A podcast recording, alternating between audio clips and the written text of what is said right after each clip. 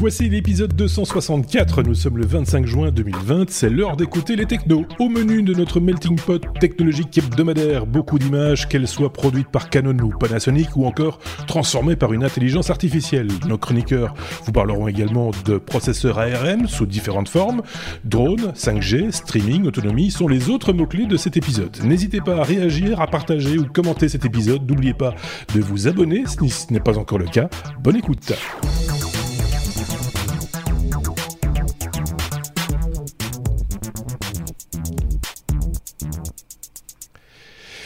Déjà 264e épisode, le dernier de la saison, mais vous le savez, la saison va se prolonger euh, durant euh, tout l'été. C'est en tout cas ce, ce qu'on s'est fixé comme objectif avec euh, le restant de l'équipe, dont ces deux-ci. D'un côté Benoît, salut Benoît, et de l'autre côté Aurélien, salut Aurélien. On s'est fixé pour objectif, effectivement, de encore essayer de vous informer durant durant l'été, même si on le sait, hein, il y a moins d'informations technologiques, mais on va vous trouver d'autres trucs à dire. Ce seront des épisodes un petit peu allégés sans doute plus court, euh, et puis euh, alterner euh, avec quelques hors-série. Ça commencera d'ailleurs la, semaine prochaine, je peux déjà vous le dire, avec un hors-série. Ce sera un invité, une interview que vous découvrirez donc jeudi prochain. ça va bien les garçons? Tout se passe bien? Pas trop euh, la chaleur, tout ça, parce qu'il fait chaud. Hein. Là, là maintenant, ça, ça y est. Hein, c'est un jour de chaleur, canicule, tout le monde se plaint. Euh, voilà, c'est comme ça. Vous savez, on a pris l'habitude de ça. Euh, c'est un petit peu normal. Ça va aller mieux dans les jours qui viennent. Ne vous inquiétez pas. Qu'est-ce que je voulais vous dire encore? Ah oui, remercier évidemment ceux qui nous ont laissé des commentaires.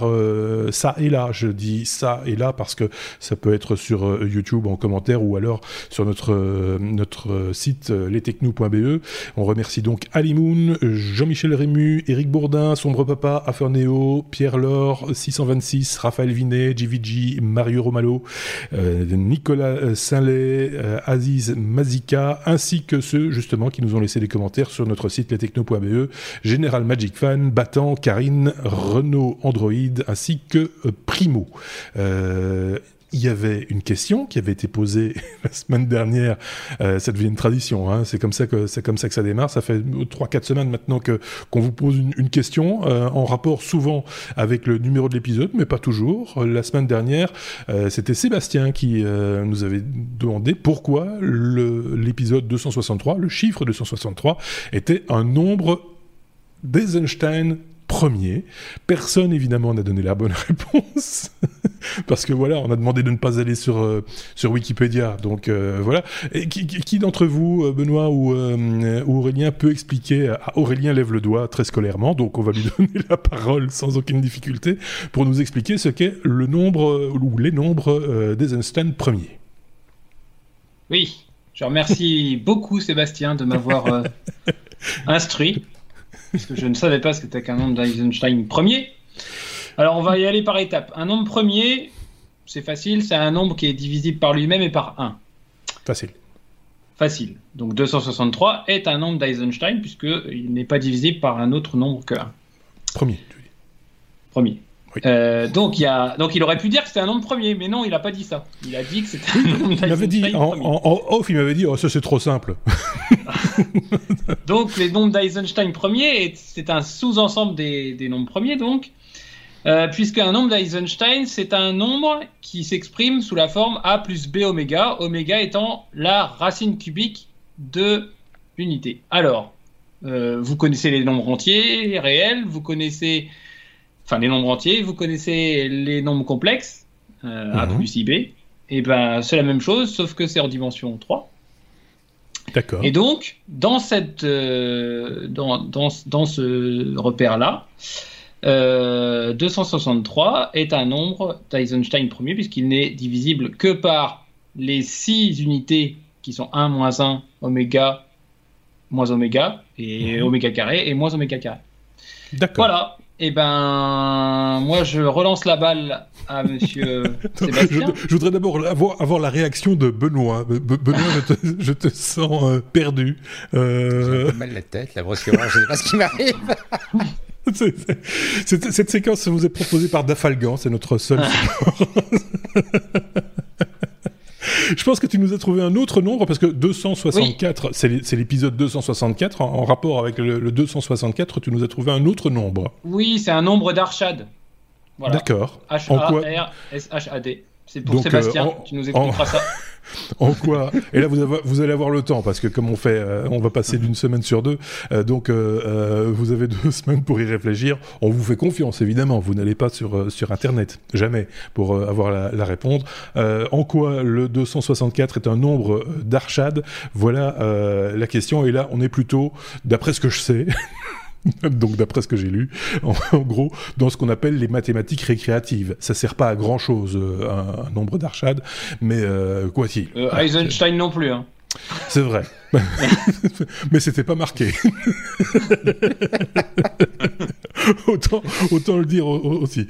Bon, ben voilà, ça je peux fermer cette page-là, on est tranquille, hein, ça, va, ça va énerver tout le monde. et on va passer, si vous le voulez bien, à notre abécédaire. Hein.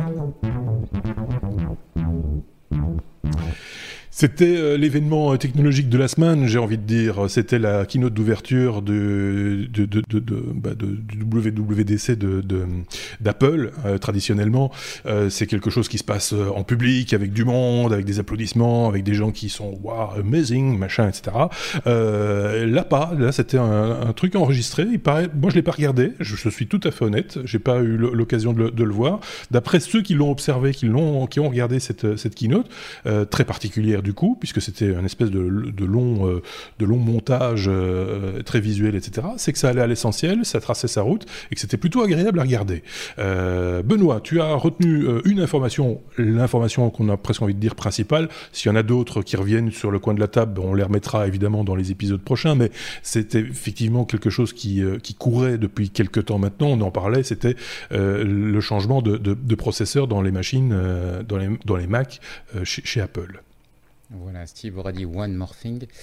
Oui. nous ont emmené dans le labo secret d'Apple. Parce qu'effectivement, je, je, dois dire que je l'ai regardé pas complètement à la keynote, mais j'ai envie de la regarder complètement maintenant que j'en ai regardé un bout. Mhm. euh, le lendemain de l'annonce, j'ai regardé la, la, partie consacrée au Mac. Et euh, c'est vrai que c'était bien fait. Euh, ça faisait longtemps que j'avais plus regardé une keynote. Elle était bien faite. Elle était agréable à regarder, comme tu le dis. Ça nous change un peu de la, la keynote classique qui est devenue très classique et où à chaque fois qu'on la regarde, on se dit bah c'est pas Steve quand même. Mhm. Ici quelque part, ils ont trouvé un autre style. C'était avec euh, comme ça un ping-pong entre les intervenants. C'était un peu d'humour. Là, pour l'annonce de l'arme, ils ont dit voilà, je vous emmène dans un lieu secret et puis t'as la une espèce de, de, volant drone qui après te fait plonger dans une fontaine et puis tu, tu passes dans un couloir et puis tu arrives dans le laboratoire secret au fond, fond d'Apple. Donc voilà, c'était un petit peu des petites notes d'humour, mais ça, ça faisait une transition assez agréable à regarder. Et donc l'annonce, effectivement, qui n'est pas une surprise, hein, puisque ça avait été largement inventé à l'avance, euh, Apple va, pour la troisième fois de son histoire, basculer sur une nouvelle architecture matérielle, puisqu'après être passé des Motorola au PowerPC et des PowerPC aux Intel, ben maintenant on va passer aux, euh, aux puces Apple elle-même. Donc c'est les, les, mêmes puces qu'Apple utilise pour ses téléphones, euh, pour, ses, pour iPads et mhm. ça va être décliné dans une version pour les machines de bureau. Euh, donc c'est des puces ARM, donc les, le, le, fabricant rappelle le principe. Hein. Euh, ARM c'est une boîte qui ne fabrique pas de puces elle-même, mhm. mais qui conçoit des modèles de puces qui sont ensuite repris par des fabricants, soit tels quels, soit modifiés, adaptés, améliorés sur certains points pour les spécialiser sur certains aspects. C'est une architecture. C'est large d'ailleurs. Hein. C'est une architecture de, de, de mmh. puces effectivement, et ça fait euh, longtemps que ce sont les puces principales utilisées sur les téléphones. Il y a un bail déjà. Apple s'est mis à fabriquer ses propres puces pour optimiser le, le, le, rapport entre la puissance consommée et la puissance délivrée, la puissance délivrée en termes de, de puissance de calcul évidemment. Euh, ils ont fait des progrès qui sont quand même assez spectaculaires et donc maintenant ils veulent amener ça sur les, euh, sur, bah, sur, les, sur les plateformes desktop. Alors, il y a eu une assez longue annonce parce que la WWDC, c'est la conférence à destination des développeurs, parce qu'évidemment, un changement de ce type-là, c'est pas quelque chose où on arrive avec les machines. Il faut avoir prévenu les développeurs à l'avance, qu'ils aient le temps de porter leurs applications, parce que c'est les applications qui font aussi le succès de la plateforme. Et donc l'idée, c'était de, de, présenter le changement aux développeurs. Sur la suite de la WWDC, il va y avoir un certain nombre de sessions dans lesquelles on va rentrer dans des détails plus techniques. Et c'est également la possibilité pour les développeurs de prendre une machine euh, déjà équipée, de façon amusante, pas avec la dernière génération de la puce visiblement, mais une génération un petit peu précédente, la, mhm. la, version qui équipait les iPhones de l'an passé, euh, à ramener chez eux comme un petit, comme un petit Mac Mini. qui va leur permettre en fait de voilà de, de, compiler leur programme et surtout de vérifier que ça fonctionne correctement. Il y a plein plein plein plein plein de choses à en dire. Il y a, y a une des trucs que moi j'ai trouvé très amusant, c'est que sur ces machines, quand on les reçoit, elles sont la propriété d'Apple, donc il faut les retourner après, et il est interdit de faire tourner un benchmark. D'accord. On n'a pas le droit de faire tourner un benchmark parce que c'est une machine qui n'est pas considérée comme étant une machine euh, euh bah d'utilisation réelle. C'est une machine mhm. vraiment pour permettre une, un, un, passage technique. Alors, il y a plein de choses à dire. Les, les, quelques points qui me paraissent être les plus importants, euh, si on si on se dit évidemment ok quel logiciel euh, de quel logiciel je vais pouvoir disposer ben, il va y avoir tous les logiciels qui vont être recompilés les logiciels Mac qui vont être recompilés pour la nouvelle architecture. Donc là Apple ressort ce qu'ils avaient sorti lors du passage du PowerPC à l'Intel c'est-à-dire le des, les exécutables universels une nouvelle version des exécutables universels où euh, le développeur va pouvoir publier son logiciel à la fois pour Intel et pour le processeur ARM. Et mhm. donc, il aura le choix, euh, quand le logiciel va se lancer, ben, s'il est sur une machine qui est avec la, le silicone Apple, ben, il va se lancer dans la version adaptée. S'il est sur une machine Intel, il va se lancer dans la version adaptée. Et on suppose, comme à l'époque, on va avoir euh, au, lancement les, grands développeurs qui auront équipé. Petit à petit, le reste du, monde va, faire le, la bascule. Et puis, au bout d'un temps, eh ben, euh, on, commencera à laisser tomber les Intel et on n'aura plus que, que, la nouvelle architecture qui sera supportée. Ce temps, tu peux le quantifier? Tu, as déjà vécu un changement de processeur, il me semble, ça, ça prend du temps? Je ne serais bien incapable. Ça prend quelques années, hein, Quand même. Euh, parce que de toute façon, Apple pense avoir, en tout cas, annoncé avoir fini le renouvellement de sa gamme euh, matérielle dans deux ans. Mhm. C'est-à-dire que pendant deux ans au moins, il faudra supporter les, les, machines Intel. Et je pense euh, qu'on va avoir encore certainement deux années de compatibilité après des éditeurs de logiciels. Après, ça dépend vraiment de l'éditeur de logiciels. Mhm. C'est-à-dire, ce qui se passe, c'est qu'au début, bah, ça coûte pas cher de faire le portage. Parce que ce qu'on fait, c'est que c'est une des autres choses qui a été annoncée, l'outil de développement qu'Apple propose, l'outil Xcode. Si on a une application qui est correctement écrite, qui ne fait pas des choses très très spécialisées. Donc la plupart des applications en fait, hein, mhm. parce qu'il y a peu d'applications qui font des, des, choses qui sont vraiment très très bas niveau, qui sont vraiment impacté par le, par le choix de, la puce comme ça. En gros, c'est je coche une option, je recompile, je fais un peu de test en quelques jours. J'ai fait la, la, conversion. Et donc, tant que c'est comme ça, c'est pas un problème. Où ça mmh. commence à devenir un problème, c'est quand on va arriver dans, dans 4 ans, dans 5 ans, où les développeurs se diront, oui, mais attends, si je, je dois du coup tester sur des machines Intel, donc il faut avoir gardé une machine Intel, ça double la quantité de tests, et c'est là où on commence à se dire, ok, là, il y a des coûts. la clientèle n'étant plus là, on, on, laisse tomber petit à petit. Quoi. Oui. Euh, donc il y a cet aspect-là. Il y a un deuxième aspect intéressant, c'est quid du support Windows, puisqu'aujourd'hui euh, sur un Mac on peut démarrer en bootcamp si on est si on est un peu suicidaire ou de mauvaise Enfin, si on est un peu maso, si on n'est pas bien, on peut démarrer son Mac en, bootcamp. Euh, ça semble que ça va pas être supporté. Non. Pour une raison assez logique, euh, Windows ne, le, le, Windows que la plupart des gens utilisent ne fonctionne pas sur l'architecture ARM. Euh, il existe une version de Windows pour l'architecture ARM, qui, mhm. notamment euh, peut être déployée sur un, sur un Raspberry Pi apparemment. Mais il y a des problèmes de licence, il n'est pas très simple à acquérir, donc on ne sait pas trop ce qui va se passer à ce niveau-là. Par contre, Apple euh, remet en avant sa solution de virtualisation. Mhm. Donc, par exemple, pour faire donner des Linux, qui là sont largement disponibles, il ne devrait pas y avoir de difficultés. Euh, ils bah, ont démontré une version parallèle, donc qui est un, outil de, virtualisation qui faisait tourner un desktop Linux sans difficulté. D'après ce que je lisais, d'ailleurs, pour, pour, Windows également, la, machine virtuelle risque d'être la solution euh, envisagée, euh, en tout cas dans un premier temps. si on veut faire vraiment faire tourner Windows pour des raisons de développeur ou autre sur, sur, sur, son Mac, c'est vers ça, a priori, qu'on irait. C'est très différent. Hein. Donc là, ce que tu vas faire, c'est que tu vas faire tourner, euh, tu vas sans doute devoir faire tourner une, émulation de, de, de, processeur. Parce que le, le, la plupart des applications Windows sont pas compilées pour l'architecture ARM. Il mhm. existe une version de Windows pour cette architecture-là, mais elle est pas très utilisée, donc il n'y a pas de développeur qui utilise beaucoup d'applications là-dessus. Donc tu vas devoir faire tourner un émulateur du, du processeur, donc ça va être beaucoup plus lent. Mhm. Tandis que le, pour Linux, tu vas installer, en fait, une, une, version de Linux qui a été compilée pour le processeur. donc tu auras la vitesse, la performance qui est bonne. Tu n'as mhm. pas le, à faire tourner la d'émulation. Parlant d'émulation, ils en ont prévu une évidemment, puisque toutes les applications vont pas être converties. Donc même chose qu'à l'époque du passage sur euh, euh, de PowerPC vers Intel, il y aura la technologie Rosetta, comme ils appellent ça, qui au lancement d'une application Intel sur euh, une, une, puce Apple, bah, va dire OK, je la transcris en puce, dans le format de la puce euh, Apple, et je le fais tourner comme ça. Là aussi, ils ont fait quelques démos qui étaient assez bluffantes, avec des logiciels qui sont plutôt demandeurs en performance et qui se comportaient très bien.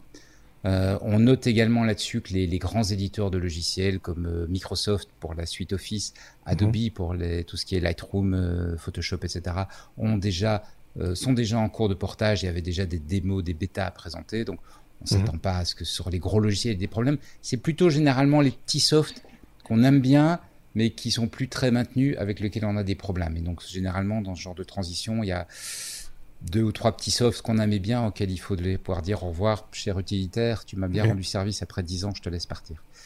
Euh, toujours en parlant de soft, il y a un truc assez intéressant, c'est que du coup, ils vont également être capables de faire tourner des applications à iOS. Mhm. Et donc, tous les jeux iOS vont pouvoir tourner sur le Mac, vont devenir accessibles au, Mac Store. Donc c'est pas mal. C'est bien, c'est pas mal ça. C'est un des bénéfices pour l'utilisateur, parce que euh, il faut quand même euh, être honnête. Dire, ils font ce qu'ils veulent, ils ont envie de changer de processeur, ils changent, de processeur. Est-ce que quel est le bénéfice pour l'utilisateur? Euh, Est-ce qu'il va y avoir une meilleure performance? Est-ce qu'il va y avoir un, prix un peu plus bas? Est-ce que voilà, est-ce qu'on est-ce qu'on va y gagner quelque chose nous utilisateurs? Un prix plus bas, shocking chez Apple. Shocking. Oui, en le disant, en le disant, je me suis dit, oui. ne veux pas être vexant, mais. oui, non. Est-ce que, est-ce que, est-ce qu'il va moins augmenter? Je pense que n'as pas bien compris de qui on est en train de parler. Est-ce qu'il va moins je, je, recommence. Est-ce que le prix va moins augmenter? le, point sur lequel l'élément euh, qui, est, très clair et qui met en avant, euh, c'est la, la, puissance. Donc le fait de pouvoir mhm euh, à une consommation d'énergie plus basse, donc essentiellement ça concerne les machines portables, hein, pour une consommation d'énergie plus basse, pouvoir délivrer beaucoup plus de puissance de calcul. Et donc des applications qui vont réagir beaucoup plus vite, qui vont fonctionner beaucoup plus vite. Un deuxième élément qui est peut-être moins visible pour nous, mais qui est sans doute pas neutre, euh, iOS, c'est macOS avec une couche d'interface différente. Il y a mmh. énormément d'éléments de macOS qui sont les mêmes. Donc pour Apple, maintenir iOS euh, et macOS sur deux architectures logicielles différentes. Euh, excuse-moi, deux architectures hardware différentes, ça coûte cher. et donc, le fait de pouvoir basculer sur une seule architecture, ça veut dire qu'il y a du temps d'ingénieur en moins pour faire des mhm. petits tests, etc. Et donc, ça veut dire plus de fonctionnalités a priori dans nos, nos applications. La maîtrise, là, ils ont maintenant euh, la maîtrise complète de leur écosystème, en fait. Euh, si je comprends bien, il y a peu de choses qui peuvent intervenir euh, d'extérieur, parce que bon, on peut être mal pris avec Intel. Hein, Intel peut faire des erreurs. ça s'est déjà vu. Il y a déjà eu des, des, soucis avec des processeurs. Ici, ils, ne peuvent, enfin, s'il y a un souci, ils ne peuvent s'en prendre qu'à eux-mêmes, en gros il semblerait que ça fait partie des raisons pour lesquelles ils veulent euh, basculer. Le fait que Intel a connu pas mal de déboires à une époque. Mhm. Il semblerait qu'Apple remontait énormément de bugs sur les processeurs à, Intel. Et ils ont dit, on commence à en avoir marre de ces guignols. On ferait bien, on va faire mieux nous-mêmes.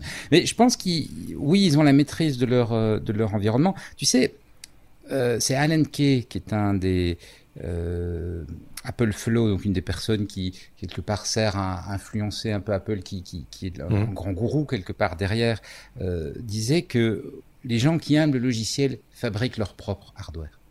Parce que quand mhm. on a la maîtrise des deux, c'est à ce moment-là qu'on peut vraiment délivrer une bonne expérience utilisateur. Mhm. Et c'est le type qui a inventé les notions d'interface utilisateur. Donc, euh, je pense que voilà, il y a une certaine logique. Maintenant, il faut pas non plus se leurrer. Il y a plein d'éléments hardware sur lequel Apple n'investit pas. Hein. Mhm. C'est très ciblé leurs investissements. Ils font pas d'écran. Ils font pas de, mémoire. Ils font rien de tout ça. Ils font des investissements ciblés mhm. là où ils pensent qu'ils peuvent faire la différence. Oui. Ils font pas de mémoire. Par contre, qu'est-ce qu'on la paye? Euh... C'est pour bah ça que je te dis, quand tu penses que ça va être moins cher, c'est pas non, compris le concept de la mer on va pas remettre le, couvert, mais, c'est vrai que c'est les tarifs sur la RAM euh, chez, Apple depuis toujours, c'est prohibitif quoi. C'est euh, les, petites roulettes sont plus chères. Oui, c'est ça. Et les roulettes aussi, les râpes à fromage, patati patata. Voilà. euh, il y avait plein d'autres choses évidemment hein, dans cette dans cette keynote. Mais on va pas, passer la, la, mais on, va, on va pas, voilà, parce que sinon on va encore nous dire bien, mais... pro Apple, machin, etc. Mais mais euh, il y avait plein de choses à en dire et on va essayer de diluer ça durant tout l'été. Il y aura des choses à dire plus tard aussi. Euh, je Parce pense. Il y avait un nouveau macOS, il y avait un nouvel ouais. iOS. Enfin, il y avait toutes les annonces. De ouais. Une nouvelle macOS qui justement pas préparer la transition. Voilà, donc euh, euh, évidemment, comme tu le disais très bien, c'est une keynote et c'est un rendez-vous qui, qui intéresse au premier plan les, les, les, développeurs et on en prend un petit peu aussi pour notre grade. On voit un peu quelle est une vision sur, sur l'avenir, sur le, le, le, devenir de la marque, donc, à une échéance d'un an, deux ans, trois ans. Ici, euh, presque presque deux ans, trois ans, quoi, en gros, euh, avant, avant de, Ils de ont toucher. annoncé que les premières machines vont sortir fin d'année et puis deux ans pour le, voilà. le renouvellement de la gamme.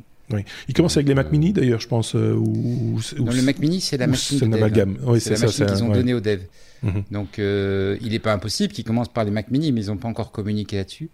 Moi, je verrais bien un, un, un portable parce que si, oui. si tu réfléchis, c'est là où justement ils vont pouvoir faire la différence. Tu vois, s'ils sortent un portable qui rajoute, mmh. euh, ouais, s'ils sortent une machine qui te rajoute 3 ou 4 heures d'autonomie, on va se dire waouh quoi.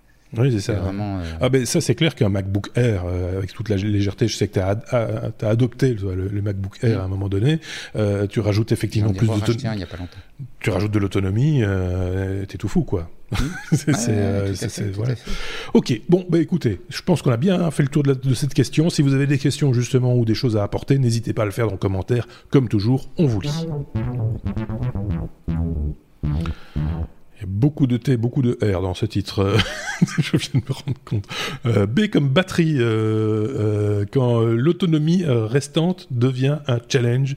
Aurélien, c'est un peu ta marotte, les batteries et, les économies d'énergie et l'optimisation de tout ça. Hein?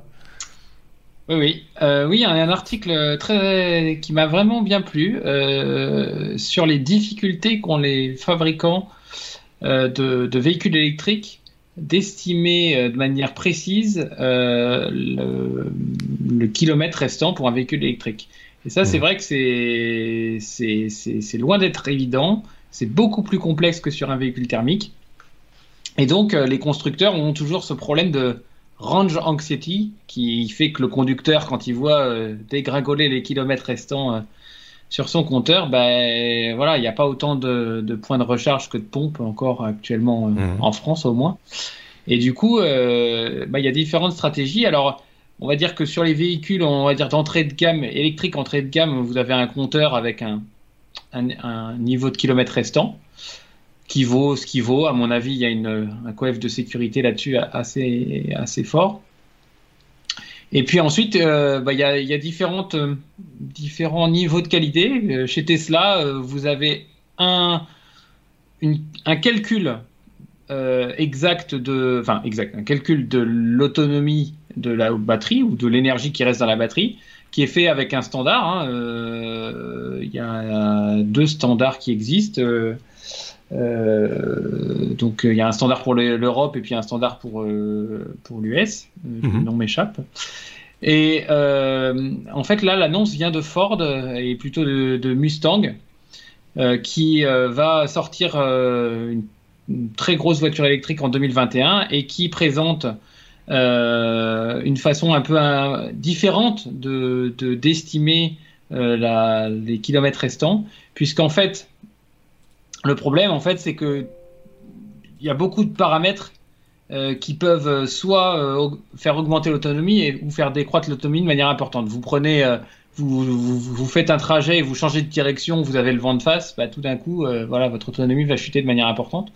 D'un coup, vous prenez une grosse pluie, pareil, vous, voilà, vous, mmh. avez, vous avez, votre autonomie va décroître de manière importante. Une, une côte, par exemple. Côte, voilà. voilà et donc, donc c'est là où Mustang se distingue en, en, en, analysant vraiment tous les paramètres de vent, de, de température, de relief, de précipitation, et en fait va vous faire figurer sur l'écran de contrôle des pop-up qui vont euh, vous permettre d'actualiser de manière très très euh, très fréquente euh, mmh. votre autonomie en fonction vraiment des conditions réelles de la route et pas comme Tesla peut le faire des 25, des 50 ou des 10 derniers kilomètres que vous avez parcouru. Donc en fait, c'est plus une prédiction qu'une moyenne sur du temps passé.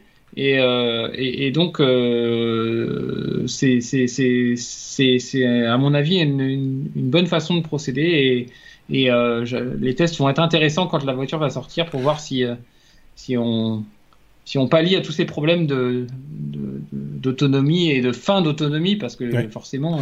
Euh, donc on aurait en face de soi quelque part quelque chose qui est très très proche en fait de ce qu'on a sur les véhicules euh, moteurs à explosion, euh, qui, qui calcule la consommation en fonction du débit de l'essence dans, dans, dans, dans, le carburateur, et, etc., etc. Oui, sauf que le rendement d'un moteur thermique est très faible, du coup, du coup on se trompe très peu puisque l'autonomie dépend beaucoup des pertes et que les pertes sont très importantes. Donc, euh, euh, alors que voilà, avec euh, chaque water qui est dans la batterie, il est précieux et il, il, perd pas sous forme de perte. Il est directement utilisé par les roues. Donc, s'il est si, si, le véhicule rencontre euh, euh, du vent de face ou, des conditions qui font qu'il va plus consommer, l'autonomie va beaucoup plus monter ou descendre euh, en fonction de tout ça. Donc, oui, il se fait d'un coup d'accélérateur pour, pour voir l'autonomie baisser drastiquement. On l'a vu il y a quelques années, on avait eu l'occasion avec, avec Xavier, entre autres, de, de, tester une Tesla, justement, une, une pédonnante, si je dis pas de bêtises, et, on l'avait constaté que effectivement les accélérations, on a envie quand même d'un petit peu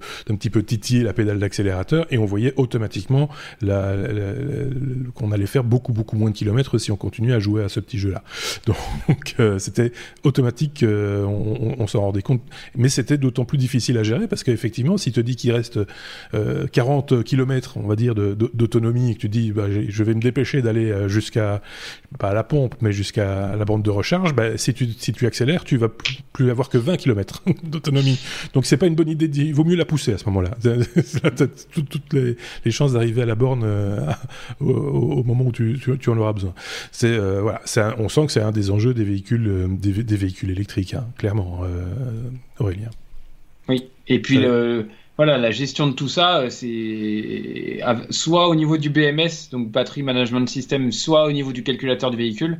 C'est des enjeux et des, et, des modèles mathématiques qui sont, qui sont loin d'être simples, loin d'être euh, facile et universel. Hein. Il y a vraiment beaucoup, beaucoup de paramètres qui rentrent en jeu. Et c'est vrai que c'est, d'un point de vue technique, c'est très intéressant. Et, mais, et, et, en plus, on parlait d'utilisateur là pour Apple, euh, euh, le ressenti utilisateur est très très important parce que si vous plantez des clients parce que vous avez mal estimé ça, c'est tout de suite l'image de marque qui tombe. Hein. On avait effectivement, on avait parlé il y a quelques temps, quelques mois, même peut-être une année facilement. Je pense que c'était pas avec Benoît, mais avec Bruno. On avait parlé d'un vélo électrique avec une espèce d'intelligence artificielle qui, euh, en fonction de l'endroit où on se trouvait, par exemple dans une ville avec beaucoup de côtes, beaucoup de montées, etc., recalculait en permanence l'autonomie restante de batterie dans le vélo, euh, dans la batterie du vélo, euh, en fonction de son utilisation en fait, et de l'endroit en plus où on était. Si on était au pied d'une côte bah, ouais, vous allez faire moins de kilomètres si vous montez cette côte. En gros, c'était ça l'idée. C'était un peu, euh, un peu avant-gardiste. Je pense que c'était plus un, euh, un effet d'annonce qu'un véritable projet technologique, mais ça va un peu dans le même esprit, quoi. C'est un peu, on est un peu dans cet esprit-là. Je sais pas si Benoît avait un truc à rajouter là-dessus, euh, pas particulièrement. C'est très clair. C'est très clair, c'est bon, je trouve ça limpide. Oui, il est clair, il est clair. Mais tu es clair aussi, Benoît. On va prendre de, on va prendre de la hauteur, hein on va, on va, avec Canon pour le coup, euh, Canon qui se propulse euh, dans l'espace. Exactement. Alors j'ai été un petit peu surpris de découvrir ça, mais figurez-vous que Canon fabrique des satellites. Et je parle bien du même Canon qui fait des appareils photo, euh, qui fait des systèmes de gestion documentaire et des imprimantes. Mhm. Une boîte qu'on connaît bien. et, et j'ai découvert donc qu'ils fabriquaient des satellites et ils viennent d'en envoyer, ils vont en envoyer à nouveau dans l'espace. Alors évidemment, des satellites qui font quoi? Des satellites qui font des photos, parce que c'est mhm. forcément la, compétence de la marque. Euh, donc l'idée, c'est d'avoir des, images de la Terre avec une résolution d'un mètre à peu près, donc des images assez précises. Euh, et il, je ne suis pas arrivé à comprendre très clairement quel était leur business model. On dirait qu'ils hésitent un petit peu entre deux business models. Un qui serait d'avoir une, peut-être qu'ils vont faire les deux, d'avoir une constellation de satellites qui leur permettrait comme ça de, de pouvoir obtenir des images et de les vendre, parce que ça se vend, les images de ce type-là, et une, un deuxième modèle qui serait de fabriquer des satellites euh, qui seront ensuite destinés à être vendus euh, comme, comme, comme on vend des appareils photo, quoi, quelque part. évidemment, pas, pas au grand public, plutôt un, un environnement professionnel. Alors, c'est ce qu'on appelle un microsatellite parce qu'il ne fait que 67 kilos. Donc, il ne faut pas un trop gros lanceur pour le lancer. C'est rigolo parce que je, lisais justement par rapport on, ceux qui ont l'image, euh, qui nous regardent en vidéo, ont, évidemment les images, mais ceux qui n'ont pas l'image pourront cliquer sur le lien, je le rappelle, euh, puisque toutes les sources euh, des, informations dont on parle dans les technos, vous les retrouvez dans lestechnos.be, on vous met tous les liens, etc. Donc vous pourrez aller jeter un petit coup d'œil et on voit effectivement la forme, on, dirait, un, on dirait rien du tout, c'est un cube quoi, en gros. mais alors la légende, ça m'a amusé, le système d'imagerie optique à l'intérieur du CE-SAT 1B illustré est basé sur la conception EOS 5D Mark III de Canon. Donc euh, c'est, vous avez un petit bout de satellite, euh, si vous avez un, un, 5D, bah, c'est le même, le même type de technologie qui, qui est envoyé dans, dans, l'espace. Donc on, on, ne réinvente pas la roue en même temps. Quoi. C'est, ça fonctionne bien sur Terre, donc euh, voilà. c'est une, nouvelle forme de boîtier. La... C'est une nouvelle forme de boîtier. Alors, elle est un peu plus encombrante que l'ancien. ça. Un peu plus lourd. L'objectif n'est pas interchangeable. Non, c'est ça. en même temps, vas-y pour euh, aller changer, quoi. ce qui est amusant, c'est que donc ici, c'est leur deuxième version, c'est pour ça qu'ils l'appellent 1B. Mhm. Euh, la première version 1 de ce, de ce modèle était euh, avec plus de composants qui n'étaient pas des composants Canon. Donc ici, ils ont euh, retravaillé pour avoir un peu plus de composants Canon et ils travaillent sur un satellite 2. Donc ça, c'est le 1B, mais ils travaillent sur un 2 euh, qui se veut vraiment très petit. Et, les, photos des, maquettes, alors mhm. c'est vraiment assez incroyable. C'est un gros télé, mais des gros télé, mais enfin un gros télé euh, Canon, quoi. Tu sais, ils ont ces gros machins qui sont des, 500, des trucs pareils, qui sont, bah, c'est pas plus gros que ça. Et donc ça, ça, ça, peut quand même vraiment être un micro satellite à ce moment-là, vraiment tout, tout, tout, tout petit. Euh, c'est assez dingue. Hein. Enfin, enfin, je veux dire, c'est assez dingue. C'est finalement, c'est vrai que ces marques que l'on connaît souvent euh, sous un prisme, c'est le cas de le dire, euh, font, font, font, plusieurs choses. Font de l'imagerie médicale. Encore, je pense aussi Canon, si je dis pas de bêtises. Hein. Je sais, oui, si, ils font du médical maintenant, mais ils sont rentrés tard sur le, sur le marché du médical par rapport aux autres, par rapport aux autres marques.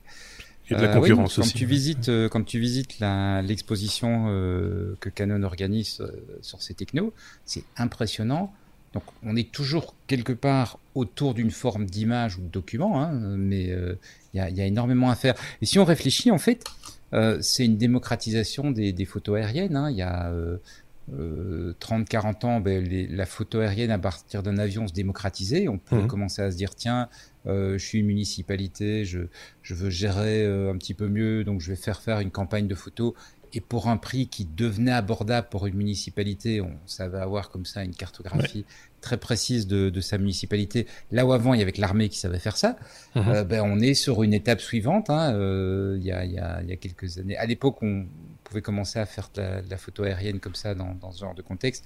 La photo satellite restait euh, la place réservée de, de, quelques grands acteurs et voilà quelque part ben, le prix baisse et donc ça devient un petit peu plus accessible. J'ai l'impression en plus qu'il y a de la concurrence hein, sur, euh, sur sur ce sur ce segment-là. À mon avis, hein. ils sont quelques uns à produire de de l'image de de qualité ou de moins bonne qualité, c'est selon les usages qu'on en a, les images que l'on voit sur Google Maps par exemple, euh, par, par, région, enfin en fonction de, de, de, ce qu'ils veulent bien mettre comme argent. Je pense qu'ils investissent plus sur les grandes villes que sur les campagnes quand on regarde la qualité d'images de, de, certaines campagnes belges ou françaises par exemple.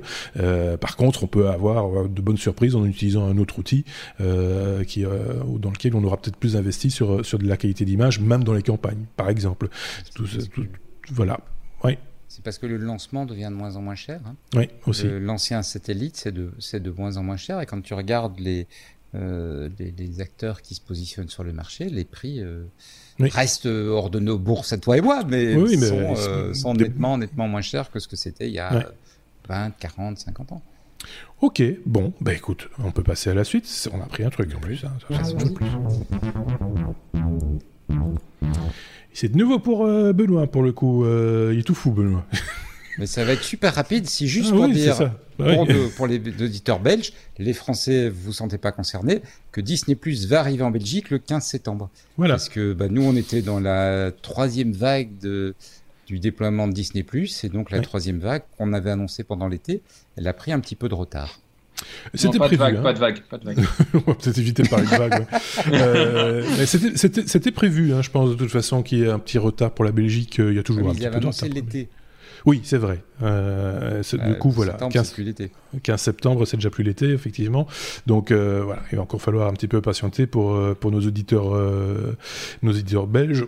Est-ce que c'est vraiment attendu? Je sais pas si Aurélien, toi, tu, tu, tu, tu as accès, tu déjà, tu as, t'es abonné ou pas? Non, non. Je, euh, bah, je, je, je, en tant que Français, j'aurais, j'ai accès, oui, mais je, oui. non, j'utilise pas ce genre de choses. Voilà. Non, non, non.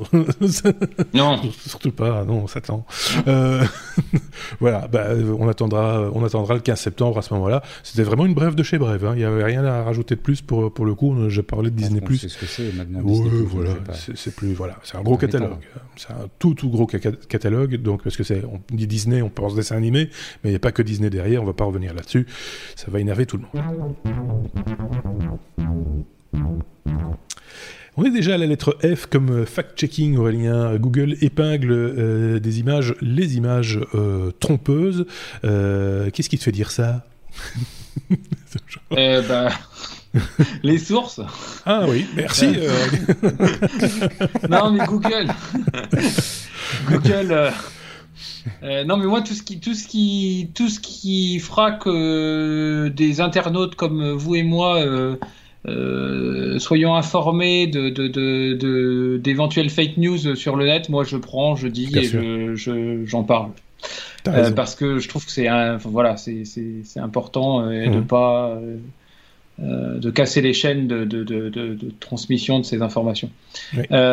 donc là oui c'est Google qui annonce que que tout ce qui est Google Images et Google Vidéo seront maintenant tagués lorsque il y aura une fake news ou que ce soit une photo de fake news et ils reprennent le, la fameuse photo de lors des tornades à Houston euh, aux États-Unis, il y avait eu des, des, des photos avec des, des, requins dans les rues, donc qui était un montage évidemment. Et donc ils reprennent cet exemple-là et ils montrent que bah, quand vous cliquerez, quand, si vous tombez sur cette image-là dans Google Images, si vous cliquez sur cette image, vous verrez euh, un tag en bas avec un article qui montre que euh, c'est vraiment, enfin c'est un, c'est une fake news et un texte. Et donc tout ça, c'est relié à la base Claim Review, euh, qui est donc une base euh, dans, sur laquelle euh, on, on, relève tout, toutes, les, toutes les fake news. Et, et donc tout ça est en libre accès. Donc même si vous, vous avez un site web qui héberge des images, on ne sait pas, vous pouvez avoir accès à ces données-là et utiliser, utiliser les API pour taguer, taguer les images pour dire que c'est des fake news. Voilà, moi je trouve que c'est plutôt positif tout ce qui tout ce qui fera que on, on cassera ces, ces, ces, fausses informations et, et, les chaînes de transmission de ces informations.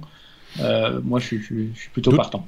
D'autant qu'ils ont, euh, c'est marrant parce que c'est ils vont faire automatiquement ce que euh, quand on fait du fact-checking, on fait déjà à la main quelque part. C'est que quand on voit une photo liée à une information, ils ont un outil Google Photo qui n'est pas nouveau, mais qui permet de faire une recherche sur base d'un fichier photo et donc d'ainsi voir si ce, ce, cette photo, bah, si déjà elle est dans le bon contexte, hein, ou si elle a été détournée.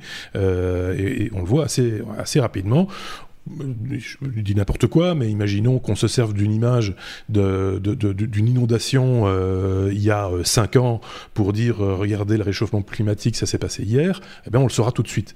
Euh, mais il y a quelques manipulations à faire évidemment, et c'est un peu lourd. Il faut vraiment avoir du temps pour, ça, c'est du temps humain et, pour, croiser l'information au, au, plus près, au plus, au plus juste.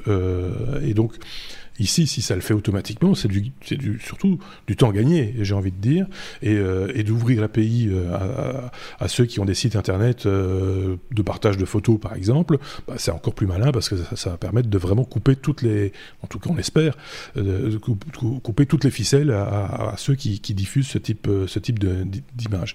Benoît a une opinion là-dessus, j'en suis sûr. Mais, mais c'est comme le dit Aurélien, c'est une excellente nouvelle. parce que on peut on peut être distrait, on peut se dire tiens, ça a l'air quand même un peu crédible ou je regarde pas. Je veux dire, le fact-checking que tu évoques, euh, faut, faut être motivé pour le faire. Hein. Oui, Beaucoup mais de gens ne le font pas. Il suffit de voir ce qui se retweet sur les, ce qui se passe sur les réseaux sociaux. Tu as plein de trucs mais... qui passent. Souvent ça part d'un doute, tu vois. Souvent ça part d'un doute. Et donc si t'as pas de mm. doute, effectivement, là tu risques de diffuser un, des fausses news. Euh, et c'est comme ça qu'elle se diffuse, parce que elle vient de quelqu'un en qui t'as confiance ou ça paraît être euh, de confiance, etc. Donc tu, tu et tu n'as pas de doute, tu partages. Euh, ici, il y a quand même un, petit virus du doute derrière qui fait que tu vas faire la petite démarche de dire tiens, est-ce que est-ce que ça c'est bien vrai, est-ce que c'est bien est-ce que c'est bien justifié? Moi je le fais régulièrement. Je veux dire que une fois sur deux c'est une fake news, mais une fois sur deux aussi c'est une vraie information. Ou en tout cas je n'arrive pas à retrouver une source plus ancienne que celle qui a été énoncée préalablement. Après il y a toujours qu'est-ce qu'on va rajouter en dessous dans la légende? Euh, voilà, donc ça, ça je sais pas si, euh, euh, Google va avoir tous les, outils en main pour pouvoir non seulement sourcer l'image, mais en plus pouvoir dire est-ce que le contexte n'a pas été légèrement détourné ou est-ce que la légende qui est en dessous de la, photo est, cohérente? Je me rappellerai toujours d'un vieux livre de, de géographie qu'on m'avait montré, c'était il y a longtemps, c'était les années fin des années 70, début des années 80. Et c'était un, livre de, un livre euh, de l'époque soviétique, euh, d'une photo d'un boulanger très connu à Bruxelles, euh, une photo qui avait été prise un dimanche matin. Et, donc devant cette boulangerie, il y avait toujours une file le dimanche matin parce que tout le monde voulait avoir ses petits pains au chocolat ou ses chocolatines, comme vous voulez. Et, et, donc la légende en dessous, c'était les pays occidentaux meurent de faim. Euh, comme quoi, euh, voilà, les fake news, ça date pas d'hier, mais on peut faire dire n'importe quoi. Une photo, euh, voilà, c'est parce que le contexte, c'était bien Bruxelles, c'était bien tel endroit, etc. voilà, mais, mais ça va effectivement dans le bon sens. Oui, Aurélien. Et il y a un petit détail aussi dans l'article, ils disent que ça ne changera pas l'ordre d'apparition, le ranking des, images dans, Google Images. Donc du coup, euh, ça, ça, n'aura ni comme impact de, de, pénaliser ces fake news, ni comme impact de les mettre en avant les images seront rangées comme si elles étaient.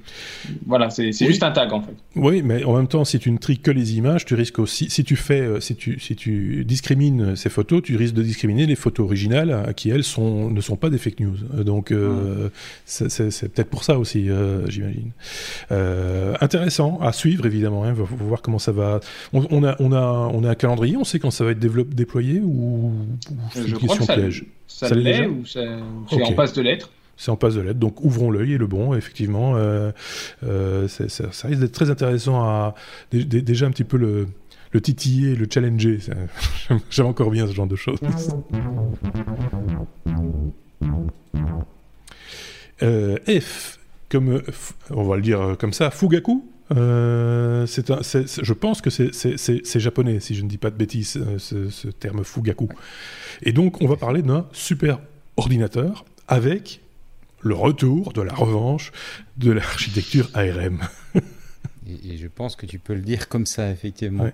Donc, euh, Fugaku, c'est le, nouveau supercalculateur du, du centre public, de l'Institut public de recherche euh, japonais Riken. Riken étant le nom de l'Institut public de recherche. Mhm. Euh, et ils ont développé avec Fujitsu, qui est une société d'informatique bien connue, ils ont développé un nouveau supercalculateur qui développe 415 pétaflops ce qui bat le, supercalculateur qui occupait la tête du classement jusqu'à présent, depuis deux ans, qui était un supercalculateur d'IBM qui n'a que 150 pétaflops. Donc euh, clairement, il n'y a, y a, pas, y a pas photo, il gagne. Et il devra en gagner encore un petit peu plus dans pas longtemps, parce qu'il n'est pas au top de ses capacités, mais ils l'ont mis en service un petit peu plus tôt que prévu à cause de la crise du Covid-19, parce qu'ils voulaient faire un, un certain nombre de, de calculs euh, pour euh, suivre et, prédire, le, des, enfin faire des recherches médicales, etc. autour du Covid. Et donc du coup, ils l'ont mis en service un petit peu plus tôt. Quand il sera complètement opérationnel, il va encore gagner un petit peu. Ce qui est intéressant, j'ai trouvé la raison pour laquelle euh, ça, ça me paraît, ça ça la news m'a interpellé, mhm. c'est qu'effectivement, c'est sur architecture ARM. Alors, c'est pas spécialement parce qu'Apple est passé sur ARM que ça m'a interpellé, c'est parce que c'est des processeurs qui généralement, c'est une architecture qui a réputation d'être plutôt peu gourmande en énergie, mais pas très très puissante. Donc j'ai trouvé intéressant de voir que, euh, bah si, on peut, on peut en faire quelque chose de, de très puissant. C'est une question de combien on en met et comment, comment on les, comment on les connecte et comment on, on, gère les choses. Parce que comme ce sont des processeurs qui a priori ont plutôt démarré leur vie dans l'embarqué, euh, bah, ils sont effectivement pas toujours au départ tous des foudres de guerre, euh, mais je pense que cette réputation, elle est, elle est, de moins en moins justifiée la, marque a vraiment divisé son architecture hardware en, en, toute une série de gammes qui visent plein de segments de marché, depuis des machines très économes en énergie avec peu de puissance jusqu'à mmh. et, peut-être pas très cher jusqu'à des machines qui sont des machines desktop qui sont tout à fait comparables à ce qu'on va trouver chez Intel. Oui. il est là maintenant. Et le, donc, et donc je trouvais ça intéressant. Vas-y. Le, calcul maintenant, il est là. C'est un rapport puissance-consommation quelque part. Euh, euh, enfin, c'est l'aspect économique qui, qui, qui, rentre en ligne de compte ou pas uniquement? Dans le déploiement d'une solution comme celle-là. Je pense que pour un supercalculateur, c'est pas la, c'est pas cet aspect-là qui les intéresse. Mmh. Euh, ils ont plus fait le choix. Je sais pas pourquoi ils ont fait le choix de cette architecture euh, hardware. Ça n'est pas expliqué, ou peut-être dans des articles en japonais. Mais en tout cas, moi, j'ai pas vu une explication. J'ai pas trouvé une explication là-dessus. Euh, mais Aurélien voulait rajouter quelque chose. Oui, j'ai vu le doigt. Oui. Euh, oui, moi, nous, on, on, développe beaucoup de choses en embarqué et, et sur des petits micro armes, euh, pas gros, hein, on en a partout, partout autour de nous. Euh, on fait des traitements d'image, on fait, euh, on fait des choses quand même très puissantes et on est capable euh, donc de faire du traitement lourd rapidement et d'endormir le tout ou partie du, du, micro pour avoir des consommations de l'ordre de, je sais pas, quelques dizaines de microampères euh, sur des batteries. Hein. Donc c'est, enfin, vous en avez, mais partout autour de vous, hein, ce, type de système. Euh, donc, euh, oui, des, des faut, pas, au niveau puissance de calcul, ça, ça, ça, ça, a beaucoup changé ces dernières années. Hein. Ouais. Et, et, on comprend bien que le, enfin, un des arguments, c'est aussi le, le, fait que ça consomme peu d'énergie. Quand ça travaille pas, ça, ça consomme très très peu en fait. C'est euh, c'est ça qui est intéressant aussi. On parle de 7,3 millions de cœurs quand même hein, euh, dans cette. Euh, oui, c'est pas c'est pas une petite machine que tu vas mettre sur ton bureau. Hein. Mais il y a, j'ai trouvé en, recherchant un peu la news un petit fait amusant. J'avais soit je l'ai jamais su, soit je l'avais complètement oublié. mais l'arme, en fait, ça vient d'une boîte anglaise qui s'appelait Acorn, et ça, je m'en souvenais très bien. Ah oui. C'est une boîte qui avait à l'époque, qui a fait les, les, ordinateurs BBC qui étaient des, des, machines anglaises euh, qui sont pas franchement arrivées chez nous, euh, et puis qui devait développer un, une machine à processeur RISC. On avait beaucoup beaucoup parlé dans la presse informatique à l'époque. Donc c'est la corne, première machine RISC, etc. Mmh. Et puis de cette puce-là, ils ont développé l'architecture ARM avec le, le, le, méthode de commercialisation un petit peu originale. Ce que j'ignorais, c'est qu'en fait, qu'est-ce qui les a amenés à faire ça? C'est Apple. Parce qu'à l'époque, ils développaient le Newton, et ils avaient besoin d'une puce ah qui avait des caractéristiques qu'ils ne trouvaient pas sur le marché. Ce qu'ils ont trouvé de plus proche, c'était la puce Acorn, et donc ils ont fait un joint venture à l'époque avec euh, Acorn en disant ok, Acorn Apple, on se met ensemble et on va concevoir une puce qui nous permettra de sortir le Newton. Et, euh, et c'est un peu marrant de voir par rapport à la se répète, tout à l'heure, quelque part la boucle, la boucle se boucle. Oui, c'est assez, assez, impressionnant, euh, effectivement. Alors, voilà, on a appris un truc et ça remet en avant effectivement euh, ce, ce, cette architecture de processeur euh, qui, qui, voilà, qui peut paraître pour certains un peu désuet parce qu'on le voit toujours effectivement dans des petites choses, des petits, mais il, voilà, il faut bien le faire aussi. Les, même les petites choses ont besoin d'être bien faites. Donc, donc c'est une, une, bonne chose aussi. Affaire à suivre. Hein.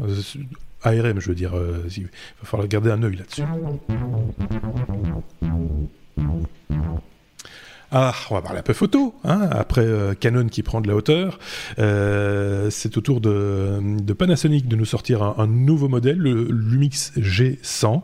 Euh, c'est rigolo parce que la dernière fois qu'on t'a vu, Benoît, c'était juste au moment de la sortie, ou en tout cas de l'annonce du nouveau Sony, qui était destiné à un public très particulier, très friand d'appareils d'un certain type, on va dire.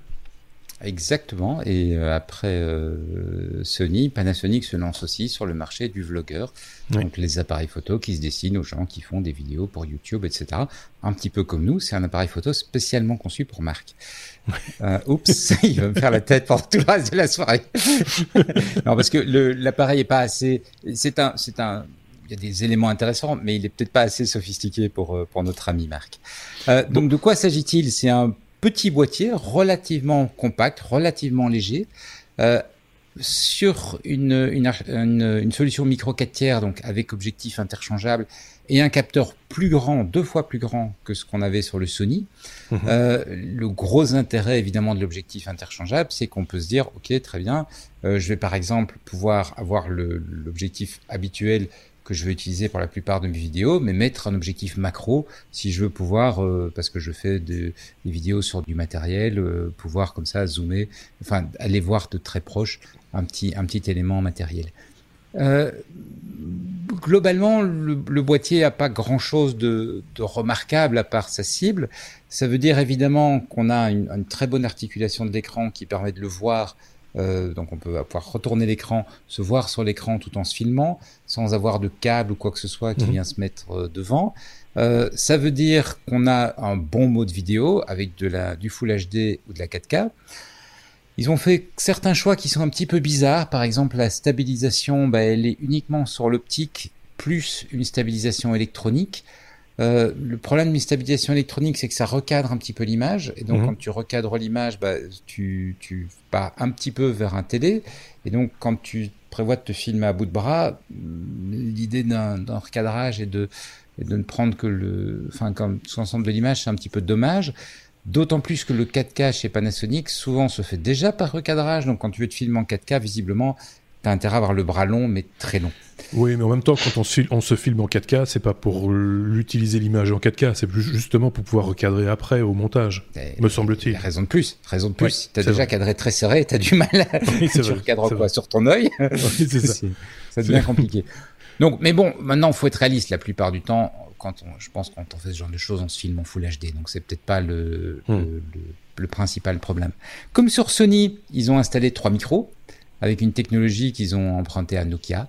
Euh, avec la, la, possibilité de dire bah, je veux que le micro enregistre l'avant, l'arrière. Hein, donc si je veux, je suis face à la caméra, que je me filme, bah, je vais mettre le micro vers l'avant. Si je suis derrière la caméra parce que je suis en train de, de filmer une manipulation, par exemple, je mets le micro sur l'arrière, ou un mode automatique qui va basculer en fonction de là où je me trouve dans, dans l'image, donc qui va essayer d'évaluer euh, le sujet qu'on souhaite mettre en avant au point de vue sonore, euh, un petit peu comme un autofocus fonctionne pour mettre en avant ce qu'on veut mhm. voir, et qui va euh, comme ça venir, venir sélectionner le, bon élément. C'est malin, hein, parce que combien de fois on n'a pas entendu, on voit ça souvent avec, avec ceux qui font des vlogs, mais avec leur, leur smartphone, où on, les perd mhm. un peu quand ils tournent l'appareil vers ce qu'ils sont en train de montrer. Tiens, regardez, il y a ceci, et là, on les entend de loin. C'est un peu dommage, parce que le son est important, on le sait en vidéo, 80% de l'intérêt c'est le son. Hein, donc, donc le perdre, c'est un peu dommage. Ici, c'est plutôt malin euh, de la part des fabricants de, s'intéresser à cette partie-là du, concept également. Quoi. Voilà, malheureusement, pas de sortie casque. Non. Je sais que tu vas me dire que ce public n'utilise pas une sortie casque, mais je trouve que c'est quand même dommage. Et ce que j'arrive pas à comprendre, c'est pourquoi personne ne prévoit un, casque en Bluetooth. Oui. Euh, mais bref. C'est vrai. Euh, ne serait-ce que parce que quand on s'est filmé, pouvoir vérifier si on a correctement enregistré, oui, si on sous-module pas, si on surmodule pas, si on n'est pas dans de la saturation, etc. C'est vrai. Ou s'il y a un niveau de bruit acceptable, euh, euh, des choses comme ça. Mais ça impliquerait aussi du coup d'avoir un, des écouteurs fermés euh, qui, qui te permettrait de pouvoir vraiment juger de la qualité du son à ce moment-là. C'est un choix, effectivement.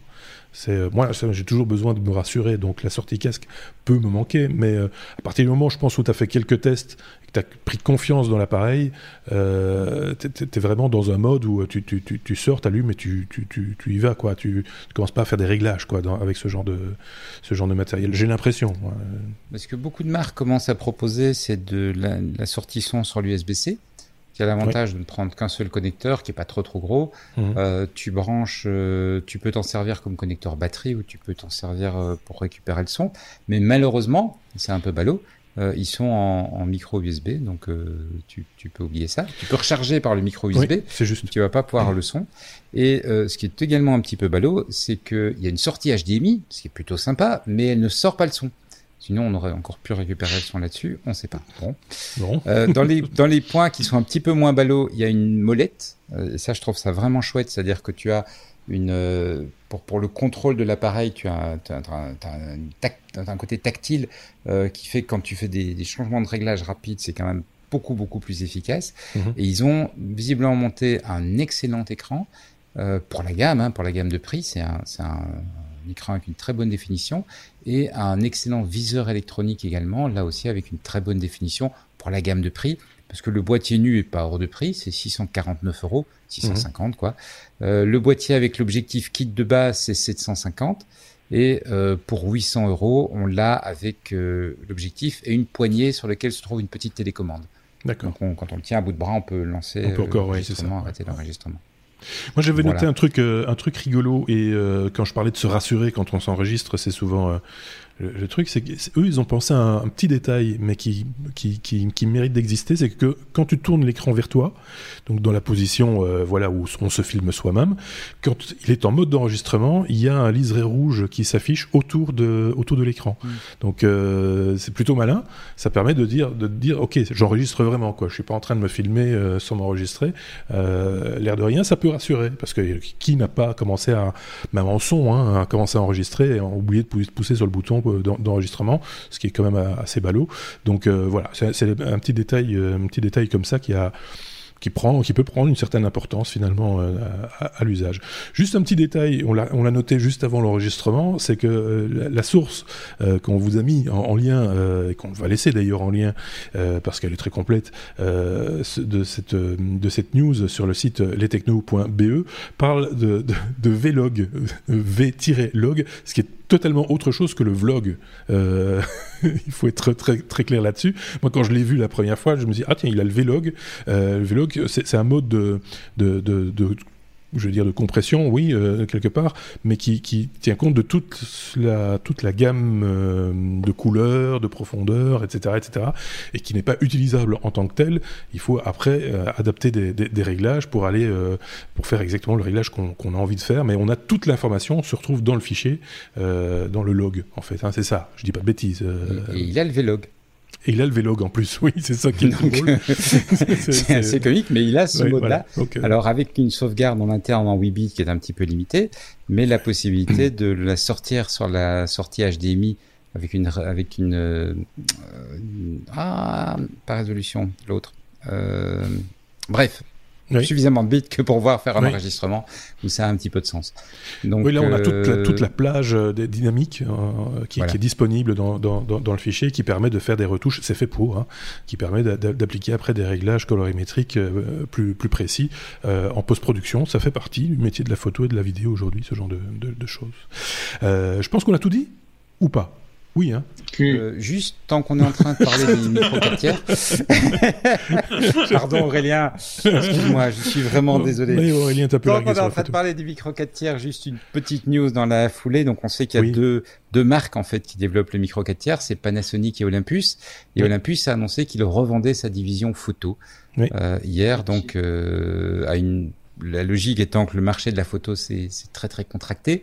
Euh, Olympus perd de l'argent depuis plusieurs années. Ils ont fait tout ce qu'ils ont pu pour essayer de gagner, ils n'y arrivent pas.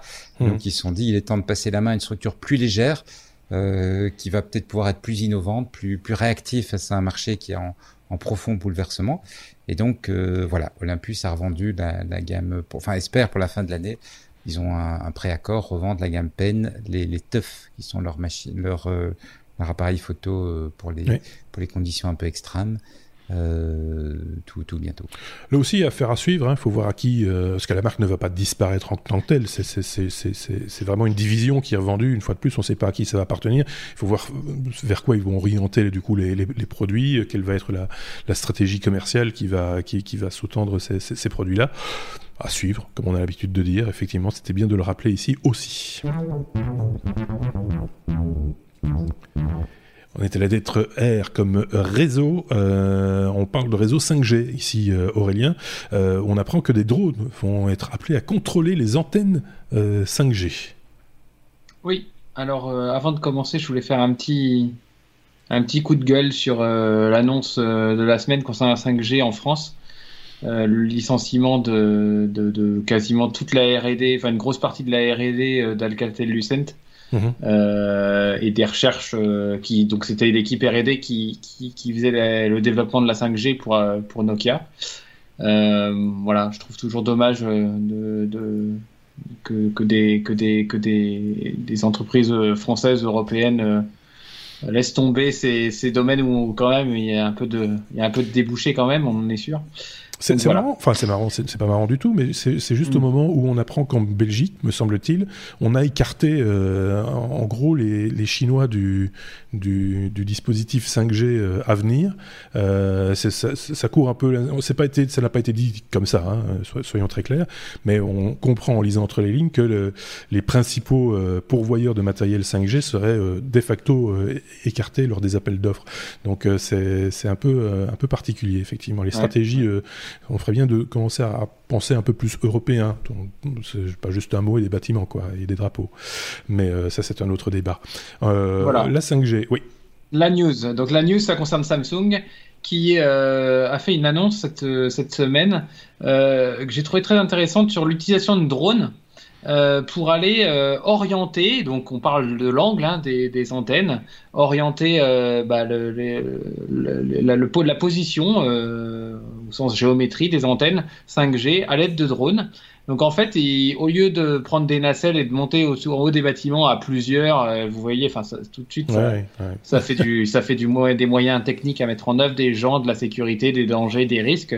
Ils, ils prennent un drone, ils le posent par terre, le drone monte là-haut à côté de l'antenne, ils prennent des photos, ils transfèrent les photos, il y a un algorithme qui va euh, euh, faire, faire les calculs d'angle de chaque antenne et, et, qui, et qui, qui, va définir si l'antenne est bien ou mal mise, mal positionnée pour, pour, pour la 5G. et, et, donc cette opération-là, qui aurait pris une demi-journée, le temps de sortir la nacelle et de mettre des gens dedans et faire monter là-haut, bah ça c'est fait en 15 minutes. Donc euh, euh, grosse gros effet d'annonce de Samsung. Euh, et belle techno euh, avec euh, des drones, euh, du traitement d'image. Enfin, il y a, beaucoup de techno là derrière ça.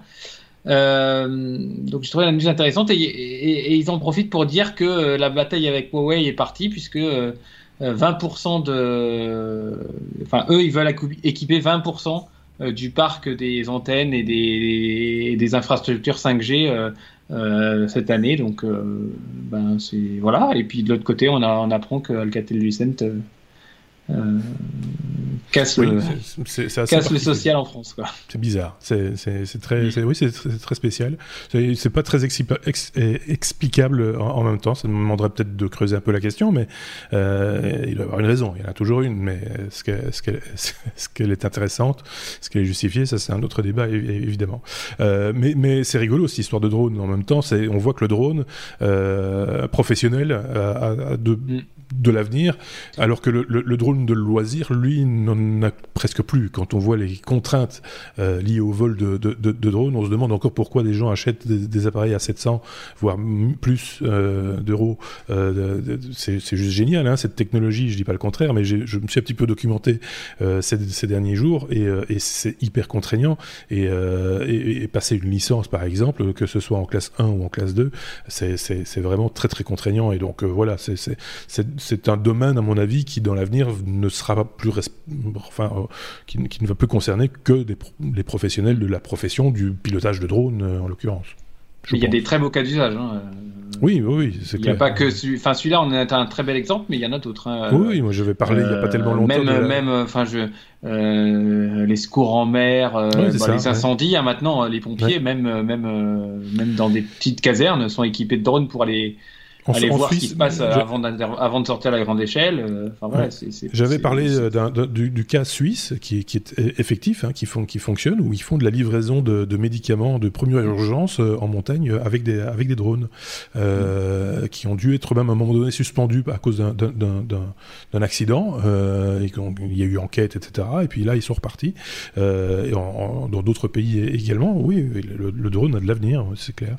Euh, je sais pas si on avait un, un, un point petit truc à rajouter, euh, Benoît? Non, là-dessus, le drôle non plus. Non, non, c'est, je, pense qu'effectivement, le, Vous avez raison, hein, euh, c'est se oriente plus vers un marché pro maintenant, mais euh, il y, a, beaucoup de choses très intéressantes qui peuvent se développer là-dessus. Oui.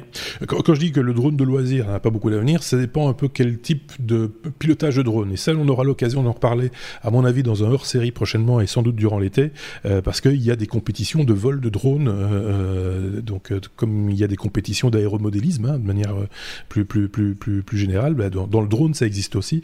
Et donc là aussi, il y a un aspect il y a un aspect qui, existe en dehors de l'aspect, ben voilà, je vais utiliser mon drone pour faire des photos du jardin du voisin et de la voisine, euh, par exemple. oui, parce que c'est au-dessus d'un terrain privé, c'est 10 mètres. La haie ne fait pas 10 mètres. Bon, euh, on était à la lettre S comme StyleGAN, c'est comme ça qu'on dit, je ne sais pas, Aurélien. Euh, c'est une intelligence artificielle qui, pourrait éventuellement se tromper, parce que voilà, n'est pas si intelligente que ça. Intelligence. Oui, bah, on en parle beaucoup, donc euh, il y, a, y, a aussi des effets, des, des effets de bord. Euh, StyleGAN, vous, enfin, c'est un algorithme qui sert notamment à, à créer les, les, faux enfin, les, les photos des faux profils euh, Facebook ou, ou, je ne sais quoi, ah oui. des réseaux sociaux, mmh. euh, en fait donc euh, qui est spécialisé dans les, les photos de, de, de, nos, de, nos, jolis euh, visages. Et euh, en fait là il y a donc il y a une intelligence artificielle qui qui qui, qui part d'une photo très basse résolution et le but c'est d'en faire une photo haute résolution. Et là, je me suis dit, ah oh là, euh, très intéressant. Et à mon avis, ça, doit, ça pourrait servir euh, pour. Enfin, j'ai tout de suite imaginé euh, tout ce qui est vidéosurveillance, visiosurveillance, euh, caméra de sécurité. Euh, voilà, je me suis dit, ils récupèrent des images pas très bonnes et puis ils arrivent à reconnaître des gens. Et, et donc, les, vous allez voir, c'est assez rigolo. ils partent d'une image de Barack Obama euh, voilà, d'une très mauvaise qualité, il hein, faut être clair, on, on, a du mal ah, à le on reconnaître. Voit, on voit bien les pixels, ah, on le reconnaît voilà. quand même, parce que voilà, je pense que, enfin, moi, j'ai vu, quand j'ai vu la, les, les 5 pixels qui se battaient en duel, je me suis dit, tiens, ça c'est Obama, euh, franchement. Ouais. Euh, Et voilà. par contre, le problème, c'est que la... le résultat, par contre, le résultat, c'est un homme blanc. Ouais, c'est ça. C'est un peu, c'est un peu gênant. C'est un peu gênant. Donc, euh, c'est alors donc le, le, les, le, code de, ce, de ces algorithmes-là sont maintenant publics, euh, publiés, et vous pouvez y avoir accès sur GitHub. Euh, mais c'est vrai que c'est assez interpellant sur la façon dont l'intelligence artificielle, partant de peu de données, hein, soyons clairs, hein, on demande à un algorithme avec, en lui fournissant peu de données de, de, de boucher des trous. Donc c'est vrai que c'est quand même complexe. Mais euh, ben il y a, y a un, un, certain nombre de gens qui qui, qui commencent à, à, crier sur le fait que bah, les, les, chercheurs qui font ça sont essentiellement des caucasiens blancs et mmh. que du coup l'algorithme aurait un biais, un biais ouais. Et, ouais. et, fournirait plus d'images blanches que d'images. Ouais. C'est pas impossible, hein. Euh, enfin, ah oui. voilà, c'est euh, euh, et ce serait un biais quelque part naturel, euh, quasiment, euh, j'ai envie de dire. Enfin, partant du principe que les développeurs sont tous de type caucasien. Maintenant, euh, ce qui n'est pas naturel, c'est qu que tous les développeurs soient de type caucasien. Ça, c'est un autre problème.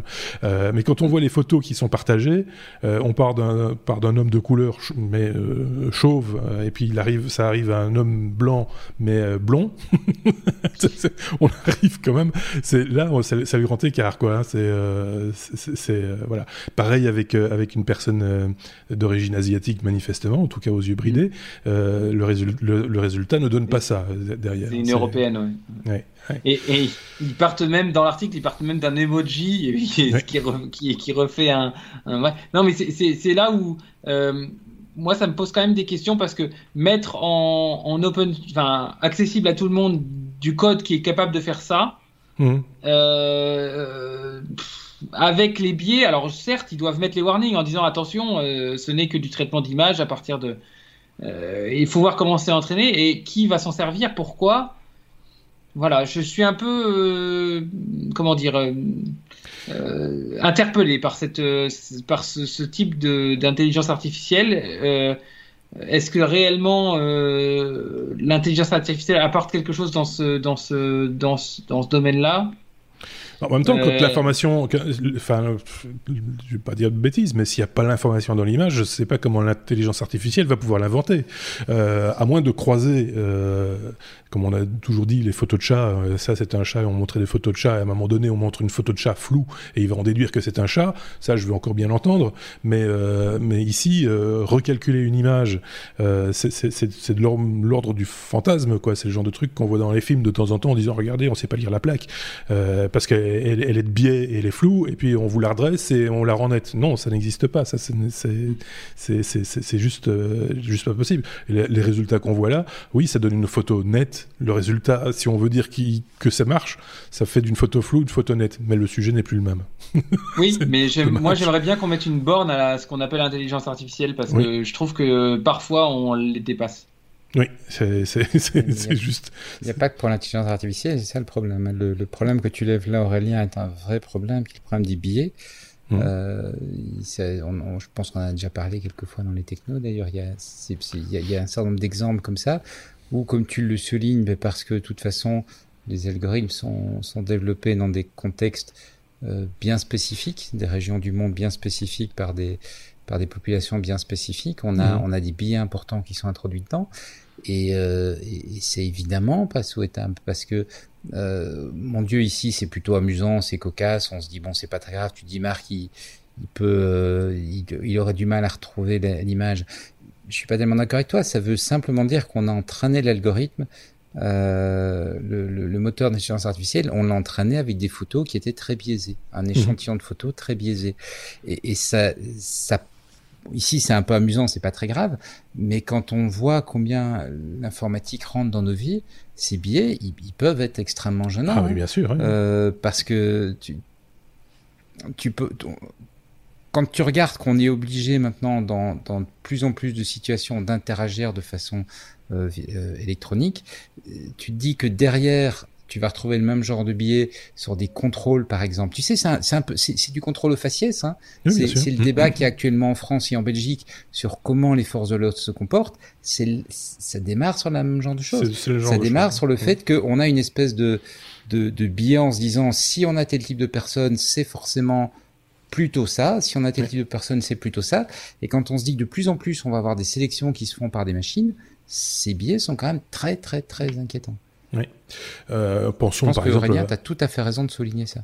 Une, une enquête euh, sur base de, par exemple, d'images de, prises par une caméra de surveillance, par exemple, si on fait trop confiance à ce genre d'intelligence artificielle, ça peut conduire effectivement à des, erreurs euh, dramatiques. Euh, parce que voilà, le monsieur à droite, quand on prend la photo d'Obama euh, qui a été entre guillemets restitué de l'autre côté, ça se trouve, il y a, un sosie de, de, ce résultat qui existe quelque part. Donc c'est embêtant.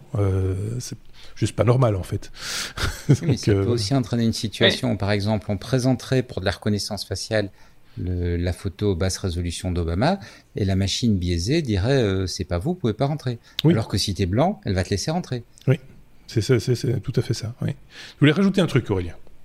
Oui, non, mais quand on, quand on voit aussi que, comme le dit, comme le dit Benoît, euh, cette intelligence artificielle, on veut nous la mettre à toutes les sauces dans l'embarqué. Oui. Euh, quand, enfin voilà, je, demain, ça, ça sera dans une caméra, ça tournera sur un petit, une petite puce ARM qui consommera rien. On sera tous contents d'annoncer la, la news, mais in fine, euh, mhm. voilà. Pour être très clair avec ceux qui nous écoutent et qui n'ont pas vu les, photos dont on parle, c'est très important de le signaler quand même. On se base ici sur des photos qui ont été volontairement dégradées pour après les donner à l'intelligence artificielle pour les restituer. C'est pour ça que l'on sait que c'est Obama. C'est pour ça qu'on sait que c'est l'actrice euh, Lucy Liu qui a été, euh, qui était une photo de cette actrice qui a été dégradée, donc floutée avec un joli flou gaussien et qu'on a renvoyé à la, à la, à l'intelligence artificielle et que derrière c'est pas du tout l'actrice en question que l'on voit. Donc la, machine, c'est clairement très trompée, on va dire ça comme ça, pour rester très gentil. Euh, donc euh, voilà, une fois de plus, hein, les liens sont, euh, euh dans notre site lestechno.be, vous pouvez aller jeter un petit coup d'œil et, vous rendre compte par vous-même euh, de, l'écart qu'il peut y avoir, du grand écart même qu'il peut y avoir entre la réalité et le résultat. Aurélien, tu voulais rajouter un truc? Oui, je, bon, on va nuancer quand même le propos en disant que euh, l'article ne montre que les cas particuliers où ça marche pas. Je pense qu'il y a des centaines de milliers de, de, de, photos qu'on pourrait leur envoyer qui lui donnent une bonne. Euh, voilà, donc euh, bon, On aime bien montrer ce qui, voilà, les petites exceptions, mais. Mais là, en, l'occurrence, je reviens sur ce que tu disais au début, c'est que justement, ces exceptions, c'est quoi? C'est un homme de couleur, c'est une mm. femme aux yeux bridés, c'est voilà, et, c'est ça qui est choquant, euh, parce que si ça ne fonctionne qu'avec euh, l'homme blanc ou la femme blanche caucasienne euh, ou caucasien, c'est pas normal. on en revient un peu au début, hein, mais c'est voilà, c'est donc forcément, si les billets ne sont là que sur ce type de photos là, c'est qu'il y a un vrai problème. Euh, une fois de plus. Votre opinion, évidemment, est toujours la bienvenue. N'hésitez pas. Ce qui m'inquiète quand même beaucoup là-dessus. Euh, c'est aussi, comme, comme euh, Aurélien vient de le dire, on va en faire une petite machine qu'on va mettre dans la main des gens, qui va amener à, prendre des décisions, et on va se retrouver dans ces situations qu'on a sans doute déjà tous connues. Mhm. On va face à n'importe qui pour faire un achat ou quoi que ce soit, et la personne vous dit non monsieur, ce produit n'existe pas. Euh, si le produit existe, euh, peut-être qu'il n'est pas référencé dans votre base, mais il existe. Non, monsieur, j'ai cherché dans ma base, ça n'existe pas. Et du coup, le dialogue s'arrête. Alors, c'est pas très grave, tu vas chez Amazon, tu achètes le produit. Mais le, là, si on est face à de la reconnaissance faciale, face à de la reconnaissance de visage, où on a ce genre de billet, ben on, tu, peux vraiment avoir, la, tu vois, le même comportement des gens qui ont une confiance aveugle en même temps dans, dans, la machine. Et le petit boîtier qu'on a sur soi, il te donne une information fausse et à côté de l'intelligence artificielle et la bêtise naturelle, qui fait qu'on ne se pose même plus la question de se dire est-ce que le boîtier a tort? Oui. On l'accepte sans poser de questions. Ça, ça. c'est l'excès de confiance dans la technologie, ça par contre. Oui, mais il est très très très présent. Hein. Oui, c'est vrai. Et, pas, pas spécialement dans, dans, notre audience, où on est un peu au courant de ça. Oui, mais, prends, euh, l'exemple des, systèmes de traduction automatique. Euh, on, finit par avoir une confiance, euh, là pour le coup, sourde, sur, sur, sur les résultats d'une traduction qui n'est pas nécessairement une interprétation qui est juste. Tu vois ce que je veux dire? C'est-à-dire que c'est de plus en plus précis, les phrases sont de mieux en mieux construites. Tu traduis un truc qui est en chinois, tu le fais passer en français, tu dis que c'est du français correct. On n'est plus sur du petit nègre comme il y a quelques années. Euh, quand j'ai petit nègre, c'est avec des guillemets évidemment. Hein. Euh, euh, voilà, et, donc du coup, ça, impose aussi de, se dire ah ben ça doit être ça, c'est du bon français bien parlé, etc. voilà. Et par contre, l'interprétation est peut-être complètement erronée. Parce qu'il y a tellement de, possibilités, surtout venant du chinois, euh, tellement de nuances possibles que probablement que c'est pas la bonne interprétation. Donc euh, voilà, on est sur le même type de, de, confiance euh, excessive en, la technologie. Ça va peut-être un petit peu trop vite, mais pas assez vite. tu vois ce que je veux dire Tout va vite, mais, trop biaisé. Voilà, c'est ça. Euh, euh, On a fait le tour de, la, de, cette, euh, de cette question, je pense. Hein, je pense que c'est, c'est, on a bien fait. C'est ici donc que s'achève le 264e épisode des Technos. N'hésitez pas à vous abonner, bien sûr, à cliquer sur la petite cloche hein, si vous êtes sur YouTube pour avoir les notifications des prochaines publications, parce qu'il y en aura d'autres durant l'été, je vous l'ai dit. n'hésitez pas à commenter cet épisode comme tous les autres d'ailleurs, hein, et de, laisser également bah, des petits pouces vers le haut ou des étoiles sur les applications de podcast habituelles. Ça titille les algorithmes et ça nous permet de mieux se faire connaître. L'été, c'est toujours une période un petit peu particulière parce que on a envie d'être au soleil, on a envie de s'étendre sur le sable et beaucoup moins euh, de se mettre des écouteurs euh, dans les oreilles et d'écouter des podcasts. Malgré tout, faites un effort. on est là, autant, que ça serve. Merci Benoît, merci euh, Aurélien, passez un, bel été tous les deux, on va se recroiser évidemment. Bonnes vacances à vous aussi si vous partez en vacances, quoi que vous fassiez en tout cas, faites-le bien. À très bientôt, salut.